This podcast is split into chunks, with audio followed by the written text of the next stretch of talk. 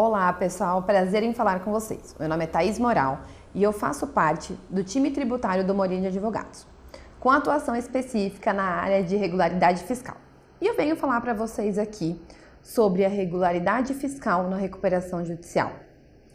Eu quero destacar que eu vou abordar aqui uma decisão proferida no processo 0046087 14 2020 819000 que foi proferida pelo Tribunal de Justiça do Rio de Janeiro, que entendeu necessária a apresentação da certidão de regularidade fiscal no pedido de recuperação judicial de uma empresa, de acordo com a Lei 14.112 de 2020. Tá?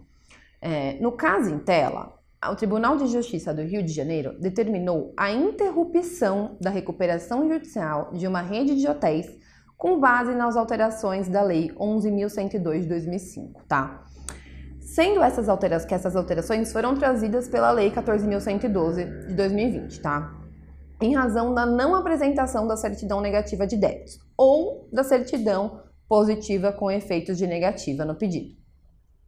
Eu trouxe aqui essa decisão para vocês porque ela se faz importante análise, em razão de abrir um precedente na matéria, Antes das alterações da Lei 14.112, era plenamente possível dar sequência à recuperação judicial sem a inclusão dos débitos tributários no pedido de recuperação judicial. Apesar de haver lá atrás a previsão da Lei 11.102 de 2005, a apresentação da certidão, de, da certidão positiva com efeito de negativa ou a negativa de débitos, apesar de haver a previsão na Lei 11.000 102 de 2005, da apresentação da certidão de regularidade fiscal, não havia na época um parcelamento especial que garantisse à empresa esse direito. E por isso havia uma flexibilização dessa exigência da apresentação da certidão. Tá? A decisão que foi proferida no processo pelo Tribunal de Justiça do Rio de Janeiro levou em consideração que a alteração trazida pela Lei 14.112 em 2020 trouxe ao contribuinte novas modalidades tá, de parcelamento, além de possibilitar a transação tributária. Sendo assim, possibilitou ao contribuinte a negociação com o fisco do seu crédito tributário. No caso em tela, é, a rede de hotéis possui um passivo tributário de 770 milhões de reais, sendo que muitos desses débitos estavam sendo garanti estavam garantidos ou ainda sendo discutidos, tá? É, no caso em tela, se fosse obrigado a apresentação da certidão positiva com efeito negativo, obrigaria a adesão de um parcelamento nessas condições, ou seja, obrigando a empresa a seguir com uma confissão de dívida, apenas pela necessidade da apresentação da certidão positiva com efeito de negativa num pedido de recuperação judicial.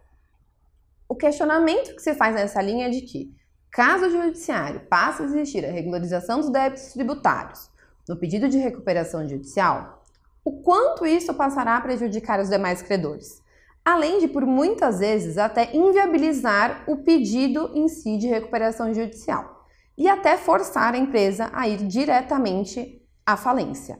Entendemos que o papel do judiciário deve ser em colaborar com a retomada das empresas ao mercado e não sim colaborar com a sua falência com essa exigência, tá? É, destacamos ainda que o pedido de transação pode ser negado pela Fazenda, ou seja, não é uma certeza da sua concessão. Apesar da inovação da Lei 14.112 de 2020, não há garantia do contribuinte sobre a sua concessão. Apesar da recente decisão, ela se faz muito importante para o tema. Por isso, a necessidade de seu acompanhamento nas próximas decisões do Judiciário. Bom, pessoal, como eu falei aqui, a decisão é recente, mas é necessário o acompanhamento das próximas decisões do Judiciário sobre o tema. Se faz muito importante em razão das empresas que querem solicitar aí a recuperação judicial.